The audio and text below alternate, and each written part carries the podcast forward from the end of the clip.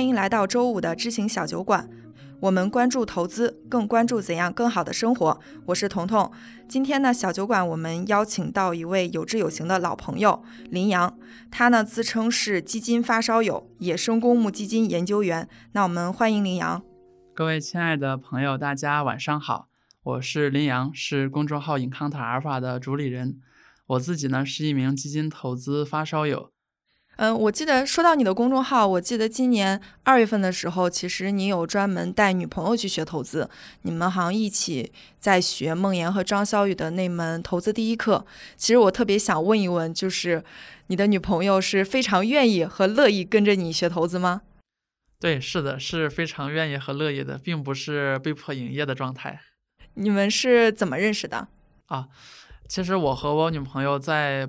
本科的时候，我们是同一个学院不同专业的同学，那个时候呢也是非常要好的朋友。但是因为我们读硕士研究生的时候并不在一个城市，所以呢交集就少了很多。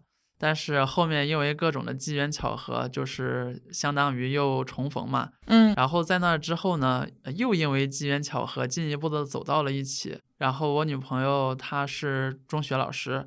他的假期时间很长，呃，假期里嘛，对吧？就是新年，嗯，正好是新冠肺炎疫情，嗯，也恰好我在那个时候也有闲暇的时间。他自己觉得理财投资还是非常重要的技能，因为我在后面告诉他，就是我读硕士研究生期间的转变，也告诉他我有自己的公众号，嗯，他读了我的文章之后，然后呢就想，呃，学进一步的学习一下理财投资。然后我就跟他约定每个周的周末，就是跟他，呃，视频见面。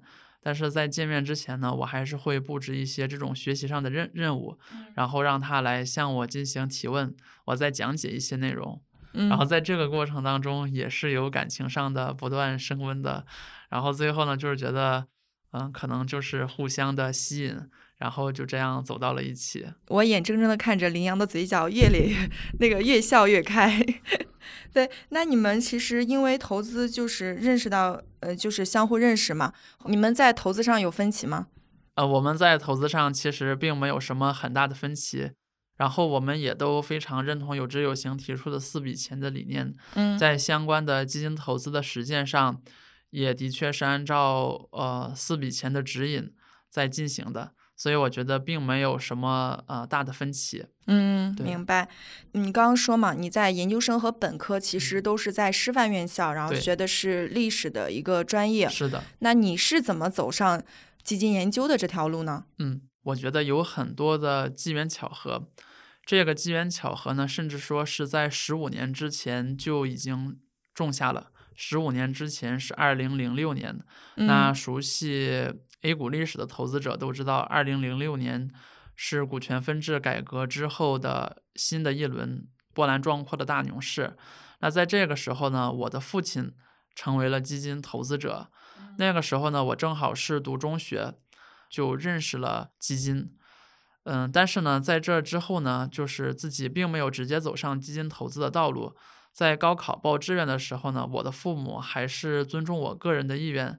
就完全的按照兴趣的导向来报考，就选择了学习历史学专业。嗯，等于说你从小的时候，就是父亲就会对你有一些财务上，或者说嗯，这个对金钱的认识的一些培养。对，是这样的。哦，所以说在呃大学阶段呢，自己平日每个月能从生活费当中攒下钱来，再加上有各种奖学金的加持，到了二零一五年的时候，我的。嗯，可以理财投资的这个钱就越来越多，但是呢，在正式的进行基金投资之前呢，我是余额宝的铁杆的用户，但是呢，从二零一四年开始，呃，货币基金的收益率就逐渐的开始走低，这就会让人，嗯，找寻新的理财投资的出路。我当时其实是有两条路可以进行选择的，一条是投资 P to P，另外一条呢是投资公募基金。我自己研究了一番 P to P 之后，我发现它还是存在投资不透明的问题，嗯，并不能够知道投资的资金到底去向了何方。呃，公募基金显然是投资透明的。那么在这样的情况之下呢，可能还是因为父亲的冥冥当中的指引哈，我就你当时没有问他吗？我当时呢，就是也有问过他，但是呢，他当时还是很想按住躁动的我，因为二零一五年的春天，A 股市场的上涨已经很明显了，相关的风险都在积聚。他是老投资者，他很有经验，但是呢，我也只是被按住了一段儿的时间，因为我觉得父亲虽然投资基金有接近十年的时间，但是收益率相对来说也是比较的一般。看不上他的投资收益，不认可他的投资能力。是，我觉得长江后浪推前浪，是吧？我后浪一定能比他强。所以呢，在二零一五年的五月二十号这天，就买入了人生第一笔非货币基金的基金，权益类投资对，权益类投资。但是呢，从后视镜当中去看，那个时候已经是牛市即将结束的前夕了。然后呢，在那个时候说起来就很巧，当时有的公募基金它就降低了投资门槛。那个时候呢，嗯，低门槛的基金可以十块钱就买一笔，对，我当时就用了十块钱去试水基金，结果呢，当时正好是选择了一个 C 类的基金，持有了一个周的时间，在这一个周的时间里呢，这只基金就上涨了接近百分之六，十块钱给我带来了六毛钱的收益。天呐，我我当时一想，就是如果把这个钱给放大十块钱，放大到一百、一千、一万，能够给我带来什么样的收入回报？哇，我就觉得非常非常的惊人。在正式投资之前呢，我还把那十块钱给卖出了，结果卖出了之后又躲过了第二天的一个非常大的下跌，所以我对自己就更有信心了。我觉得我是不是有什么投资上的天赋啊？对吧？哇，天呐，我还躲过了下跌，然后呢，我对自己就更自信了，就更加的跃跃欲试，准备大张旗鼓开始自己的这个投资上的生涯。对，财富自由之路的开始。是 是是，嗯、但是呢，我也知道基金投资呢，终究它是有风险、会有挫折的。所以说呢，当时自己也并不敢拿太多的资金来进行尝试。事实上呢，我当时也就是大概拿了百分之二十的可支配的资金来进行基金投资的实践。其实呢，在进行基金投资之前呢，对于基金投资的认识基本上都是来自于父亲那里。嗯，自己知道的很少，自己的护身法宝其实只有两项，一项叫资产配置，一项叫长期投资，很对呀、是很对。所以说呢，即便八千块钱，我也做的有模有样。你可以想象一下，八千块钱我在当时买入了八只基金去进行投资，嗯，毕竟这里面是有偏股型基金，有债券型基金。嗯，但是呢，其实从股票型基金的分散程度来看，并没有做得很好，因为那会儿基本上都是看基金名字、看业绩就买了基金，没有什么更多的那种考虑。长期的投资呢，在一开始对于我来说简直是一个灾难，因为你可以想一下，从二零一五年的六月二日开始，如果从那个时候坚持长期，往后坚持三四个月、四五个月，会是一个什么样的投资结果？结果呢，我到了二零一五年市场调整时期最惨淡的时候，投资的八千块钱就已经损失了接近百分之四十。当时你的心情如何？当时我的心情就是，这是多么痛的领悟啊！不应该想着是不怕，我还可以坚持，我要长期投资吗？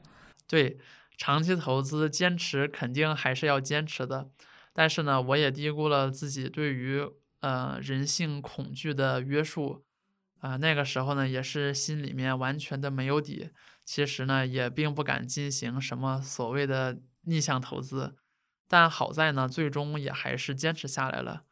我总结自己的投资失利呢，有一个很重要的因素，就是其实自己呢只有两套朴素的理念，但基金是什么，其实并不知道。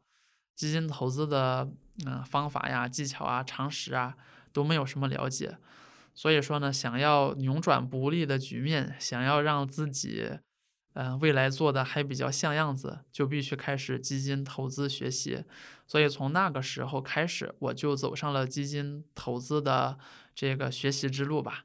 我我还挺喜欢你这个说法的，因为你其实刚开始理念上的大大类啊，咱不说全不全，但它整体来说方向是没有错的。对，但是因为你不具备对基金的一些基本的认识，所以其实在这个过程中，你的行动其实有很多的考虑不周的地方，这就导致了可能你你要痛定思痛，要重新去思考这个问题。那我想问一下你，我看你在公众号其实写了非常多的这种投资研究、基金研究，其实我觉得你也是在对读者做一个投资者教育，或者说帮投帮投资者去学投资。那你会觉得投资者教育和其他的教育会有一些不一样吗？因为你刚好也是师范类的这种学校，我想你可能对教育方面也有一些理解。就两者之间，他们会有一些什么样一样的地方和不一样的地方呢？我觉得这个问题还是很有趣的。那我觉得教育从相同点上来说呢，都会有两方面的嗯、诉求，因为教育嘛，对吧？可以拆分成两个字，一个是教，一个是育。对，那我觉得从教的层面来看呢，主要是侧重于一种知识的传递和技能上的培养。也就是说，我通过学习要学习什么样的知识，形成什么样的能力，学会运用什么样的技能。然后另外一个呢，可能被大家忽视的是教育当中的育。我觉得育本身呢是涉及到人的，它是关于人的这种科学。那么从育的层面上来看呢，更重要的一点，我觉得是觉醒人的自我意识。什么叫觉醒人的自我意识呢？就是我要知道我是谁，我我呢要怎么样去约束我自己，让自己变得更加符合社会规范。比如说，嗯、教育是社会化一个非常重要的环节。那么，当我们还是很小的时候，我们并不知道社会上有各种各样的规范或者是期待，对吧？那么人在很小的时候呢，就是说人会有各种各样的天性。那最基本的天性还是追求享受。比如说，对于小孩子来说，你让他玩游戏，你让他看短视频，啊，这就很容易，因为这是符合人性的。但是呢，你要让他嗯在书桌前去坚持学习，那么这就并不是一件简单的事情，因为它是逆人性的，它并不能够学习完了让你在当下就非常非常的享受，是吧？你只有能够约束内心当中懒惰懈怠的自我，才能够坚持的去做某件事情。那么在投资教育上，我觉得也是这样的。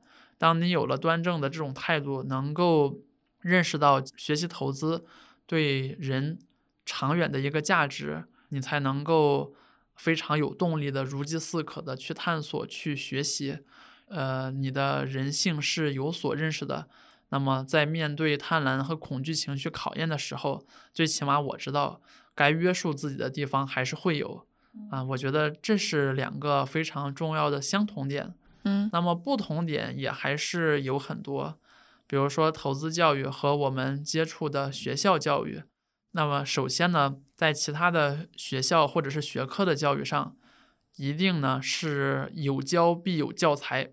对，嗯，不管是这个小学、中学还是大学，哪怕甚至是各种的偏向于职业上的培训，它一定都会有一种教材的资料。但是呢，投资教育上其实是欠缺这样的教材资料。大学里面呢也会有证券投资学、证券投资基金学这样的教材，但是呢，它是面向于从业者的，传授相关从业技能的，并不是站在投资者的这个角度去为你量身打造的。然后第二一点呢，就是其他的这种学科教学呀，它有一种相对来说比较固定的教学范式，比如说，嗯、中学里的教学，对吧？这个课程要怎么背？这个课程呢，我通过上课，不管我用何种的方式去呈现出来，那么最终呢，一定要实现我的教学目标。一切的这种教学范式是为我的教学目标服务的，要让学生通过学习达成我所追求的那种情感态度和价值观，以及掌握知识、掌握技能。但是呢，在投资教育上来看，目前并没有什么固定的那种教学的范式。嗯嗯、这个可能是需要从业者去积极探索的。另外一点呢，我觉得更重要的呢，就是系统性上差异很大。我们在学校接受的是系统教育，你有教材，身边还有老师的指引，有作业，是吧？还有这个作业的答疑，它能够形成一个非常完整的闭环，是吧？我学了知识之后，我我做作业呀，我要完成反馈呀，反馈了之后，我再去进一步的消化和整合我的知识。但是呢，在投资教育当中，从目前来看，缺少这样系统化学习的机会。呃，毕竟呢，就是大家都是走上了社会，自我觉醒的，哎，是，然后呢，理财投资好像很重要，对吧？这个本应该是我人生当中必修一课，可是从幼儿园一直到甚至我不甚至到博士毕业都没有人系统的教过我，对吧？那只能是通过一种这个零散自学的方式去学习，而且与以前系统学习阶段相比较，大家已经失去了就是专门学习的那种时间。嗯，也没有那样的环境，也没有那样的经历，是也也没有那样的经历。再加上呢，目前没有比较完善的这种教材呀，对吧？可能大家呢要自己探索、主动探索、搜集这种资料，那这样的时间就会多一些，相应的呢，走的弯路可能也会多一些。明白，嗯，那我对你说的就是没有统一的教材这一点，其实感触特别深，因为很多的教材其实都是写给从业者的，包括基金从业考试，还有一些证券类的这种书籍。那对于嗯这个投资者来说，可能很多时候是大家从网上自己去搜索到了一些书本，那你会感觉这种类型的书和教材的区别是什么呢？其实区别还是很大的。就是第一呢，我觉得教材它会体现出教材编纂的科学性和严肃性。比如说教材在编审之前，对吧，都会有专家统一的组织、统一的编审。但是呢，写书相对来说是一件比较随意的事情，因为教学本质上你要讲求规律，要讲求由浅入深。讲求每一个章节之间的互相的连接和衔接，但是呢，嗯，从个人的著作上来讲，可能在这方面的考虑多多少少会比较弱，因为呢，可能大家在考虑书籍出版的时候，更多的会考虑书籍的这种这个呃影响啊、反响啊、市场的营销上的效果呀，大家并不会从很严肃的一本科学化的教材的角度去构思自己的著作。对，我觉得这里面就会有很大的差异。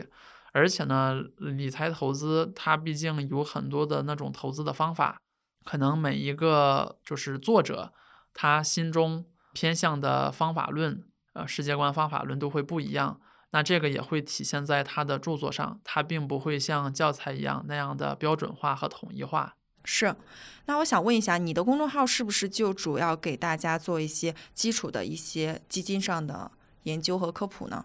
哦，其实我觉得呢，我的公众号的定位可能还是偏向于基金投资的发烧友，对于偏小白的朋友来说，可能并不是那么的友好。嗯，我想问一下，你对基金发烧友这个概念是怎么理解的？这个还是第一次听到。是基金投资发烧友呢，我是这样的定义，就是说他对于基金投资的热爱是发自内心的，并不是说对于基金投资的那个结果。呃，最为最为在意那个结果能够让他最幸福。作为发烧友来说，就是探索的过程能够让他感到很幸福，很有成就感。嗯，他会带着这样的探索去有自驱力的持续的学习和研究。我觉得这样的身份呢是比较符合发烧友的身份的。嗯，当然我也知道，并不会每一个人都成为发烧友。嗯，因为大家还是要兼顾好事业和自己的爱好。尽管基金投资把它学习好，从长远的复利上来说，每提升百分之一都会很有价值。嗯，但是呢，考虑到学习的过程并不是一定能够给人带来幸福和快乐的，所以呢，在这个过程当中呢，就是大家还是保持适度的原则，找到自己适合的方法。嗯，不求成为一个发烧友，只求成为一个。认真的、努力的学习者，能够把它当做是一个终身学习的事情去认真对待，我觉得这样就可以了。但我觉得这一点可能很多人也做不太到。嗯，是我可能就不是很想看，比如说季报啊这些非常难懂的、页数非常多的专业知识。可能很多人是想，我想有一个基本的。方法能够帮我解决我投资上的这个问题就可以了。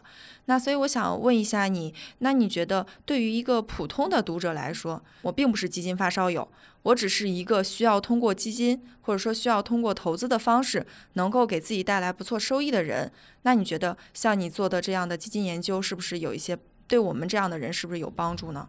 我觉得还是有一定帮助的。嗯，因为我作为个人的投资者，我自己会在我投资当中去发现问题，然后发现了有趣的问题之后呢，我就会通过相关的数据也好，定性定量的研究也好，对吧？去进行这样的研究，然后呢，相关的认知可能也是其他的投资者所没有的，有的认知呢，可能也是比较符合我们比有特色的 A 股市场的，把比较好的来自国外的这种投资的智慧和常识和本土的一些实际情况更好的结合起来。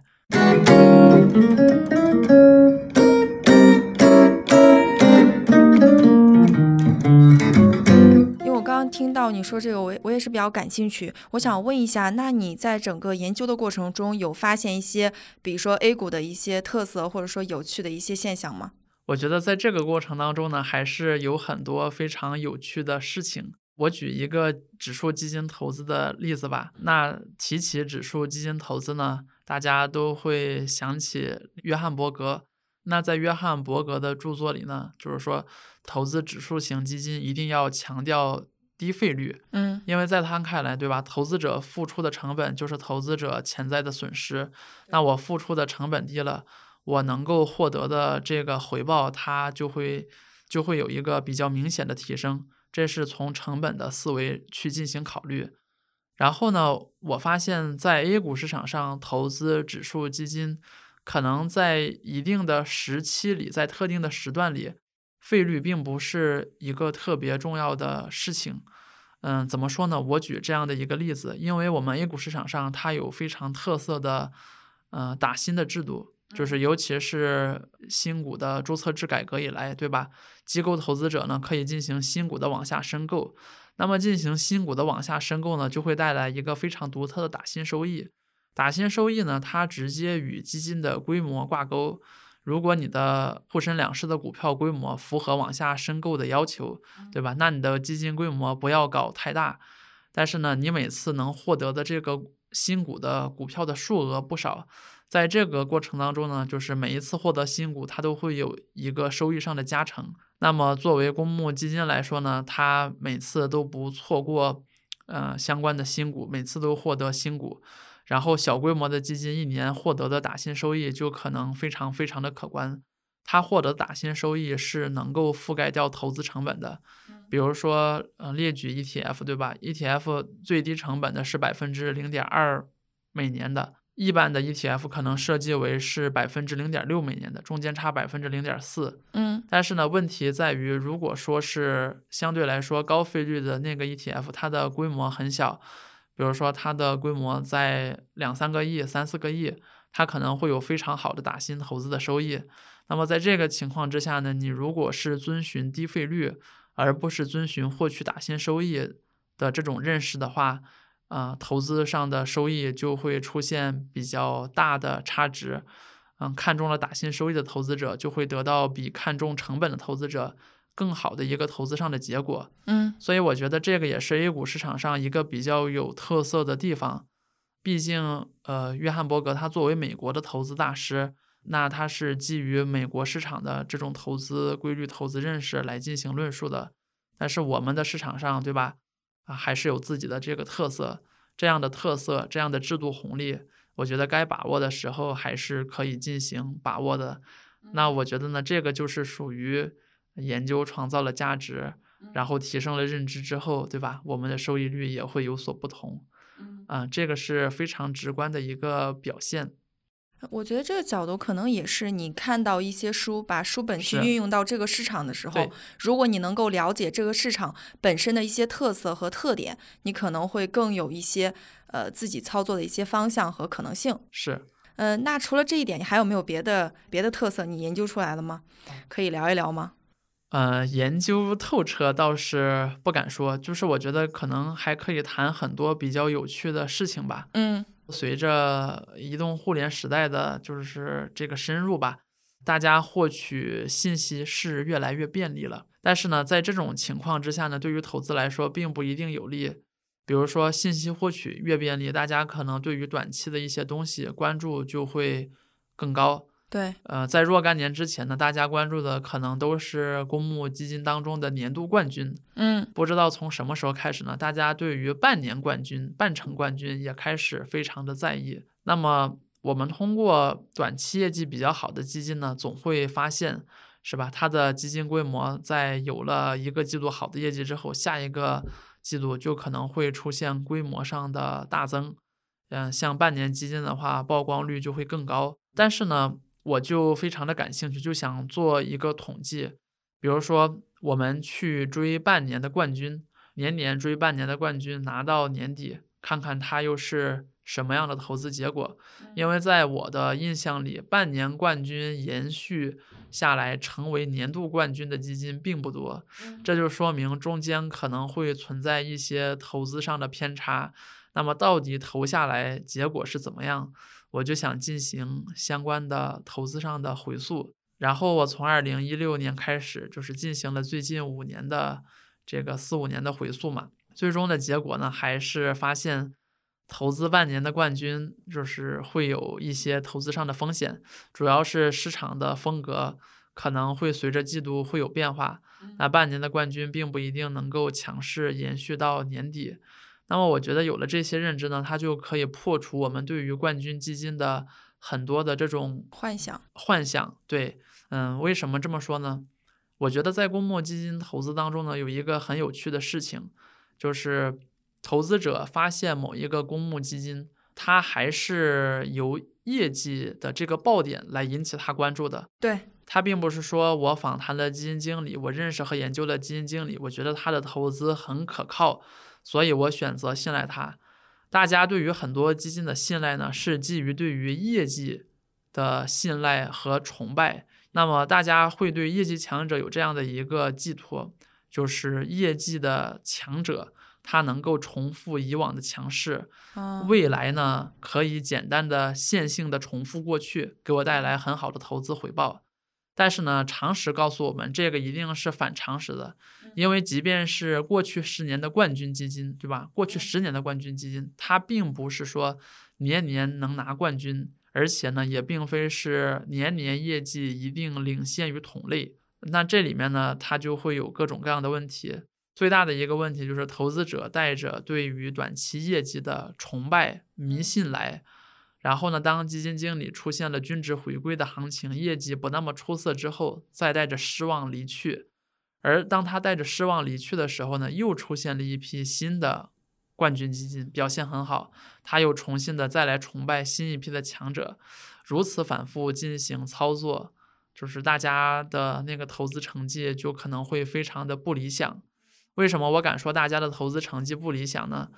因为从现实接触的投资者的情况，以及很多的理财投资类的应用，包括他做的那种调查问卷的研究来看，很多投资者他取得的这个平均投资的收益，并不如公募基金长期统计当中的投资回报。嗯，对于单个基金来说也是这样，是吧？投资者所获得的投资回报，并没有从基金成立那天开始一直拿到现在所获得的年化收益率要高。嗯，那么问题出在哪里？问题就是出在投资者在错误的时间节点到来，而且复盘很多基金的兴衰，我们都可以发现，当它业绩达到一个周期顶峰的时候，往往也是规模最大、来的投资者最多的时候。投资者在基金最风光的时候蜂拥而至，然后在基金业绩最惨淡的时候黯然离开，如此的循环往复。呃，很多的投资者可能是浪费了青春，浪费了光阴，但最后并没有获得一个老老实实，是吧？呃，长周期买入并持有的这样一个投资结果。因为从最朴素的理念来看，买入并持有时间如果很长，获得的是是一个什么样的投资回报呢？获得的就是一个基金从一个起点到另外一个终点这样的中长周期的一直持有的投资回报，啊。从很多的这种基金的投资回报上来看，拉长了两年、三年，其实投资回报都很不错。嗯，这个是一个挺普遍的一个现象。对，而且其实你刚刚说到是半年冠军嘛，其实很多也会在看年度冠军。是但是年度冠军的问题其实跟这个半看半年的常相似，非常对，它其实是非常相似的。那我其实想问你，就是你刚刚说的这个循环往复，但这个其实是一个蛮难改变的一个情况，是的。因为投资者的大家的情绪可能就是就是这样的，呃，呼啸而来，呼啸而去的。你有没有做过一些对投资者心理的研究呢？投资者心理的研究还是做的比较多的。其实最基础的还是会感受到大家的短期主义的倾向。就是一方面是表现为焦虑，一方面表现为愤怒。嗯焦虑呢，还是因为就是大家陷入到亏损当中，通常会情绪很差，稍有一点风吹草动，他可能就要改变自己的投资决策。说好的长期投资、长期坚持，我要陪伴，可能就都不存在了。愤怒呢，就是大家会把自己的这个投资情绪给撒到基金的身上，就是大家不会反思是自己的这种来的时间有问题，他会觉得是基金经理能力太菜。嗯、但是呢，如果他是这样的一种态度，就是很有可能会阻碍自己的投资的进步，因为你总是把锅给别人，然后你就从来没有反思过自己的问题。投资者的心理问题其实是有非常非常多呃非常多样的，总的来说概括也无非是这个贪婪和恐惧，就是说恐惧本身呢，它并不一定是下跌让人恐惧，嗯有的时候人是会对未知恐惧。嗯嗯，假设哈，你能够告诉他这个基金呢能够下跌，大致下跌到什么幅度，比如说像易达那样提前告诉你最大下跌幅度可能是多少，他如果能够知道这个还会好一些。他如果不知道最大下跌可能是多少，没有去评估投资过程当中可能没有做压力测试。是，那他很有可能就会恐惧未知本身，在这个投资的操作上可能也会非常的变形。嗯你要坚持定投，是吧？甚至你要加量定投，但是你嗯可能都就都做不到。也因为逆向投资有一个非常难的一点，它就是同样幅度的亏损，随着你投资资金的增加，相同的亏损会让你的那个亏损金额变得越来越大，投资者的心理压力也会很大。然后，投资者的各种心理问题呢，我觉得还有一个非常重要的产生原因，那就是信息时代信息传递太便捷、太发达，嗯大家有太多的盲目比较，然后呢，比较的太多，对于基金的评价可能改变的就会很快。嗯、你反复比较多了，距离市场很近，你的投资心态就可能变得不好，它就会助长自己人性当中的这个贪婪。嗯呃，嗯。我今天还真的是今天看到了一个采访，呃，是一个广告行业的采访，但是我觉得他说的那句话还蛮好的，就是认知这件事情有三层，第一个是知道，第二个是懂得，第三个是信任。嗯那知道的话，就是我知道这件事情，我知道这个信息，我知道这个知识，那这是一层。但这个东西本身是不是对你起作用，那可能是另一个角度。那第二层懂得，其实就是我明白这个道理，我可能去行动起来。呃，因为我明白，我理解，所以我行动起来。那么最后一层呢，其实是信任。当你真正的去对这件事认可和理解的时候，你能够长期自觉的去坚持下去。然后我其实挺好奇的是，你刚刚说的就是投资者情绪嘛。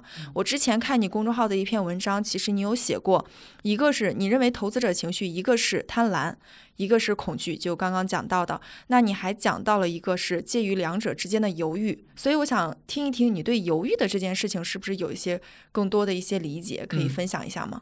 嗯、我觉得呢，对于投资的认识可能是分为三个阶段，嗯，就是第一个阶段呢是属于呃无知无畏，啊，第第，二个阶段呢是属于有知有畏，第三个阶段呢才能是有知无畏。可能大多数的投资者都会处于第二个阶段，就是大家经过了投资学习之后，知道了投资到底是怎么样的一件事情，然后呢相关的价值规律和投资常识也都掌握了。嗯但是呢，在这个过程当中呢，就是它会涉及到很多的人性的博弈。嗯其实有知有畏呢，还是担心自己的投入会吃亏。所以说呢，涨了之后还是会担心，对吧？我如果不卖，我会不会吃亏？下跌了之后，我到底要不要买？买了之后继续下跌怎么办？那我吃亏，对吧？能不能买了之后立马上涨，让我不吃亏？嗯我觉得这个是阻碍投资者进步的一个非常重要的重要的原因。如何做到有知无畏呢？就是我觉得呢，还是要大家进行一些投资上的评估。评估指的是，评估指的是你要知道自己的投资有什么样的、怎么样的挫折，嗯要带着觉悟去投资。所谓这个觉悟呢，它就是知道后果并坦然接受。可以举个例子吗？比如说，我现在投入了一笔钱，我明确的就告诉自己，之后可能还是会有下跌，相关的这个跌幅呢，我要做一个预估，然后呢，针对这个预估之后，我做进一步的方案，比如说再下跌多少，它的价值到了一个什么样的程度，我要再去买入多少。然后呢，中间我要做好很坏很坏的结果，我要知道它可能多长的时间不涨。只有我觉得认识到了这些之后，大家才能够形成一种有知无畏的情绪。其实还是逆向投资，你去你就是逆向去思考这件事情。是，明白。今年的市场行情嘛，它其实还是挺分裂的。对，分裂。对，然后我想问一下，你对今年的市场行情有没有一些自己想法？哦，呃，我总结呢，今年的市场行情呢，就是比去年还两极分化。嗯，去年大家都会总结，对吧？是一个基金抱团之年，是吧？是一个核心资产之年。但是呢，呃，今年呢，就是所谓的这个核心资产和抱团股也出现了很大的分化。比如说，我们如果把传统传统的这个各行业的龙头加这个消费的龙头称为毛指数的话，嗯，那其实今年毛指数的表现就不好。但是呢，我们如果把呃新能源，呃可能再加上半导体啊、电子啊这些称为宁指数的话，就是宁德时代的宁了，嗯，对吧？那今年这类基金会有非常非常好的表现。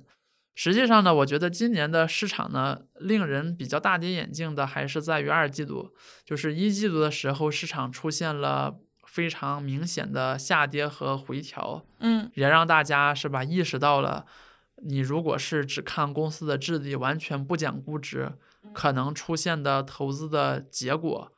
但是呢，这个就是正当市场给了我们投资教教训的时候，大家觉得呢要重视估值。是吧？可能正有投资者在配置低估值类基金的时候，市场完完全全的走向了对立面。嗯，这个对立面呢，就是很多的资金开始拥抱高度行业景气，但是估值又很高的行业和公司。这样呢，今年讲求估值的基金经理，讲究投资性价比的基金经理，投资的成绩相对来说都比较的惨淡。而且很多去年大家追捧的基金经理，今年已经是。被大家怼得很厉害，投资者的怨气也很大。明白。你之前说过一个赛道投资，是赛道投资，可以跟听众嗯讲一下吗？啊，嗯，其实呢，赛道投资并不是我主张大家需要做的投资。怎么说呢？从我的投资体系当中来看，就是大家如果是定位我们四笔钱当中的长期投呃这个长期投资，对吧？大家还是一定要优先的去保证投资当当中的，就是说这个胜率，比如说这个胜率哈，我觉得它一定要是相对于某一个客观的指标，它能够比较稳定的取胜。嗯，我自己心心里的态度呢，比如说我可以把基准设置为沪深三百指数，就为什么要设置成一个固定的指数呢？因为常识告诉我们，指数投资的长期回报率是非常有保障的。嗯，不管是我们从经济的基本面去分析，从相关企业的价值创造能力上去分析，这个指数投资，因为它包含了，尤其是宽基指数，对吧？它包含了各行各业的这种公司，对，它未来在收益率的取得上具有确定性。那么，我如果我自己做投资，我采取的方法。能够每年相比沪深三百指数多出一定的超额收益，我年年积累，年年积累就可以积小胜为大胜。嗯，赛道的投资呢，我认为它是一种对于胜率的补充，就是它是对于这种稳健胜利模式的补充。如果把稳稳健和比较高的投资胜率定义为是核心投资的话，那么赛道投资可能是偏向于卫星层面的配置，核心加卫星的核心加卫星的配置，对。赛道投资呢，它是要讲究投资的赔率的，就是它的确定性没有那么高。嗯，但是呢，我一旦投资成功，我能够拿到的收益率可能就会很高。嗯，它是一个博弈。对对对，它这个中间是存在博弈的。当然，赛道投资呢，与之前所说的概念投资还是有所区别的。就是所谓的这个赛道投资呢，它可能是一种嗯非常好的商业模式，也可能是未来。某些领域有爆发式的增长需求，嗯，然后呢，相关企业通过研判，在未来的基本面会非常的不错，嗯，然后从现在买入呢，有望持续性的获得估值上的投资提升，嗯，而且就是在赛道投资的过程当中呢，可能对于景气度的研判会非常的重要，估值相对来说景气是比较次要的。啊，因为如果是这个行业真的能有爆发式的增长，那下个季度的增长。就可能会抵消你估值上的提升。嗯，所以在这个时候呢，你与其把精力放在估值的分析上，不如放在商业世界当中，看它的看它是否未来依旧景气，能够保持较高速的增长。对，然后从二零一九年开始呢，基本上就出现了四大投资的赛道。这个第一大投资赛道就是白酒，第二大投资赛道就是医疗，第三大投资赛道是芯片电子，对，也可以说是半导体。第四大赛道就是新能源汽车。基本上从二零一九年的这个周期开始，是四大赛道得一可安天下。当然，这四大赛道的波动率确实是都很大。如果说投资者他来的周期不对，踏错了周期节点的话，那投资回报率可能还不如嗯老老实实的选择高胜率的投资方式好。嗯，对对，我觉得这一趴我们应该总结一下，不然的话大家可能会有一些误解。嗯嗯嗯，对对，就是从从我们的这个体系上来讲，投资呢还是首先先追求确定性，把确定性的投资给做好，然后再追求赔率上的超额收益，不能够本末倒置。嗯，因为呢，对于赛道投资来说，它会有很高的这种投资上的回报率。如果说你周期来的对的话，嗯，这种投资上的收益率呢，它是非常非常吸引人的。但是呢，它的确定性并不是并不是很高，尤其是很多的新兴成长行业，它可能现在的竞争是比较剧烈的，很多的对于它的那种期望和判断，在未来并不一定能够。完完全全的变为现实当中的业绩。嗯，如果说你判断失误，可能就会有非常糟的投资上的结果。但是呢，如果说你能够把基本盘给做好之后，嗯，再做一点就是这样的投资上的补充，或者是基于你对这个行业是有是有比较深刻的认知和研究的话，你做这样的一个配置，你确保能够穿越牛熊、穿越周期的景气的波动。把它陪伴到最后，可能相对来说会是呃投资方式上的一种补充。但是呢，如果做不到的话，其实不去把握也没有什么。或者说呢，你如果能够找到自己可信赖的基金经理，他可能在很多的时候他会有自己的这种评估和想法。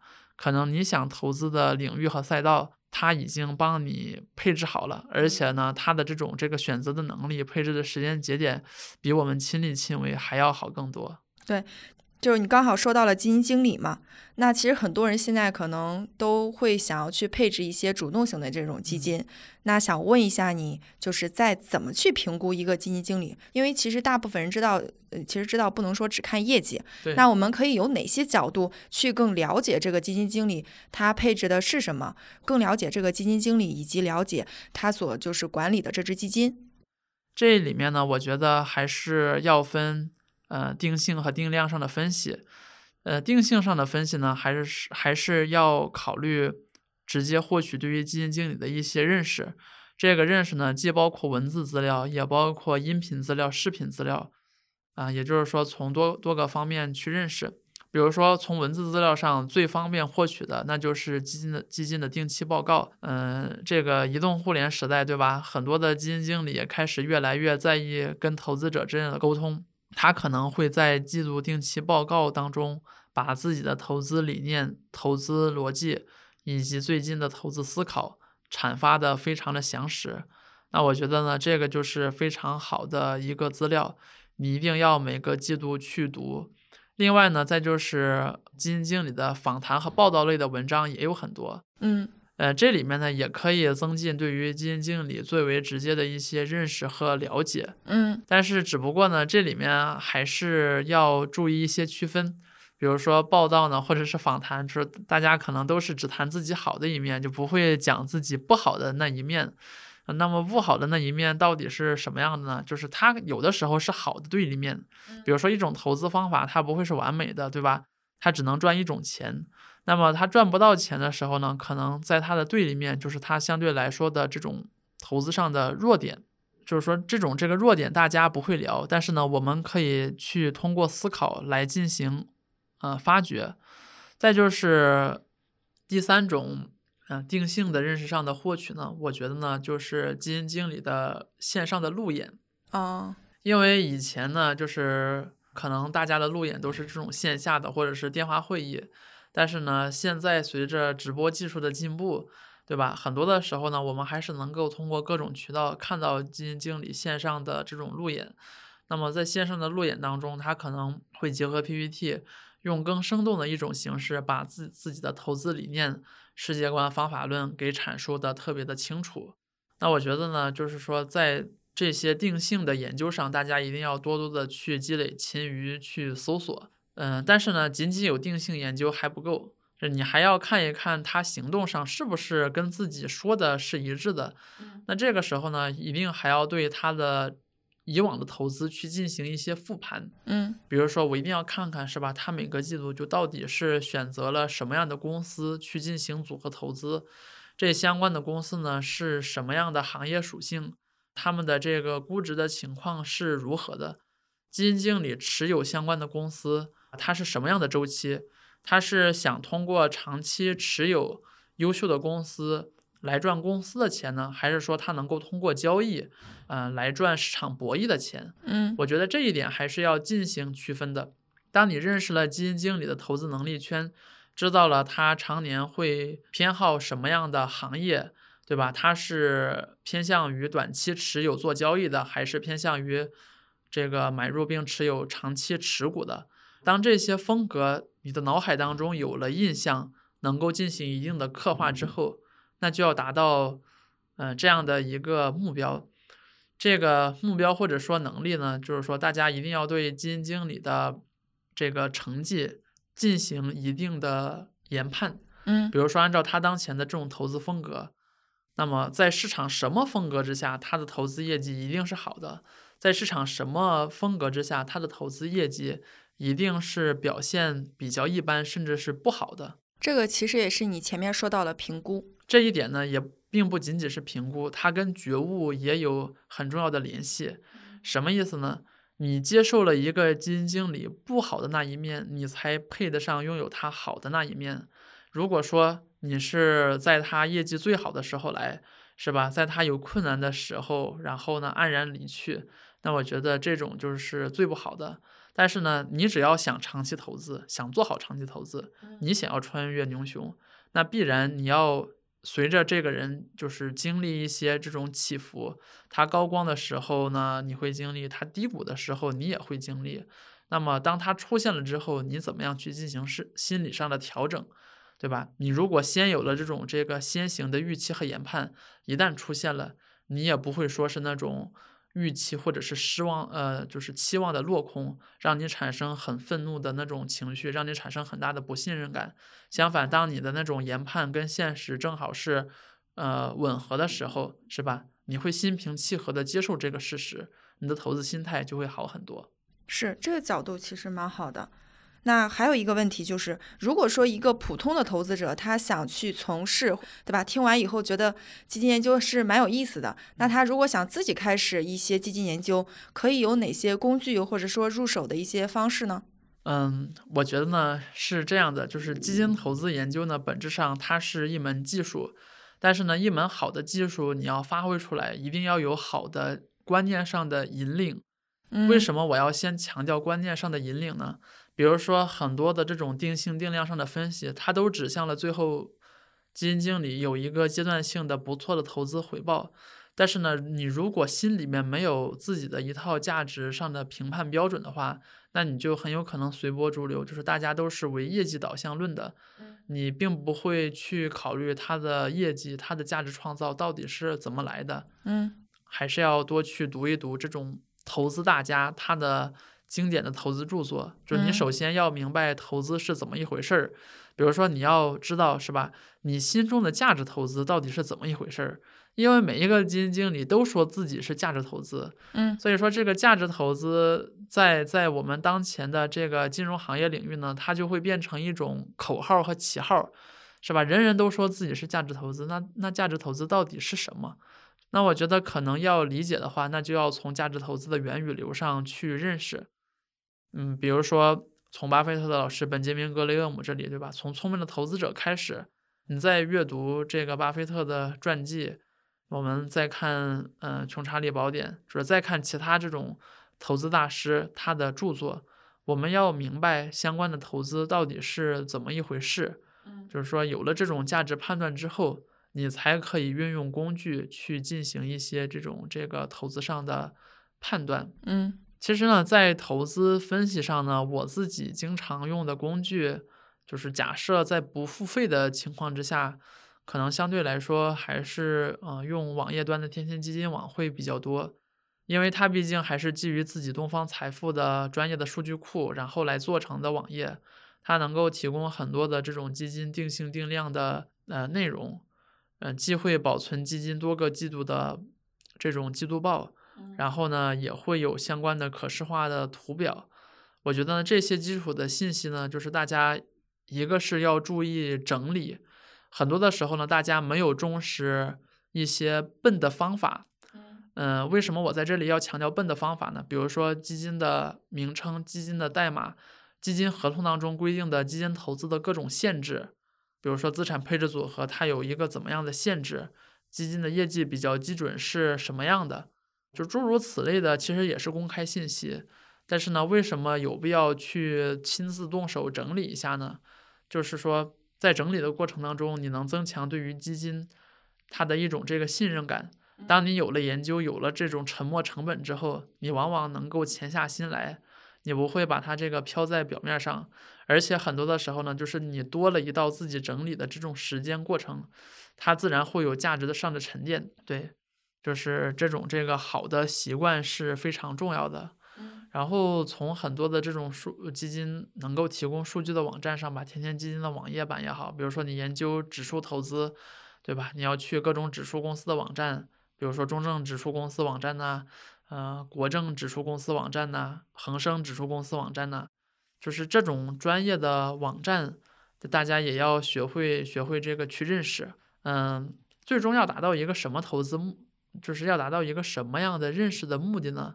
你要能够知道自己投资的基金到底是什么，我到底是买入了一种什么样的资产，每一种资产它未来可能起到什么样的投资上的效果，持有这个资产我要有什么样的觉悟，对吧？能够达到这样的这个程度，可能我觉得就相对来说比较的好了。嗯，嗯。那你长期去做这些基金研究的过程中，因为你把自己称为基金发烧友嘛，你觉得在这个过程中你自己特别能收获的一些乐趣是什么？我觉得最大的乐趣呢，还是人无我有，人人有我优的认识。嗯，就是你会觉得呢，自己比别人领先了一步，然后你就会感觉到非常的高兴。嗯，因为很多的时候呢，我会发现公众号的读者朋友喜欢打探基金代码，这个也嗯是随处可见的问题啊。但是呢，当你研究越深入之后，当你认识的基金越多之后，你就会越发感觉到，没有手中没有牛基代码，其实不是投资成功的一个关键。很多投资者他是买过好基金，买过好公司，为什么最后得不到好的结果？不是说基金不行，公司不行，大多数的问题都是出在投资的心态上。嗯，当你研究了很多基金之后，你知道了很多的，比如说这种呃优秀的基金经理，或者是优优质的指数工具，当你都知道了之后，你不会再觉得自己是一个代码匮乏的人，嗯相反，你下一步的目标会进阶，会变成你怎么去用好、组合好这些投资力量。你可能会往组合投资的那种方向和角度上去去进行这个呃进化。那么下一步呢，又会有更更领先别人一步的这种探索啊，而且呢，这种探索它可能会直接的服务于自己的投资实践。我觉得这就是让人非常高兴的一件事情。另外一件事情呢，就是我觉得研究本身它能够创造价值，我可以做很多的分享，不管是文字上的分享也好，还是声音上的分享也好，能够分享，能够交到朋友，能够影响他人，嗯我觉得这本身也是一件很快乐的事情。嗯因为很多时候我们的一些认知可能会给他人带来改变，啊，可能也是会给他人创造价值的。因为我觉得投基金投资呢，资管行业还是讲究这个信托责任精神，信托责任精精神实际上是以别人的快乐为快乐，对吧？大家是一种互利共赢的模式。我在这个过程当中呢，我自然也会收获一份属于我自己的幸福和应有的一份价值。嗯，我觉得这就让人非常非常的这个快乐。With you by my side, Cadillac ride, jamming with the boys. summer vibe. Looking for a summer vibe.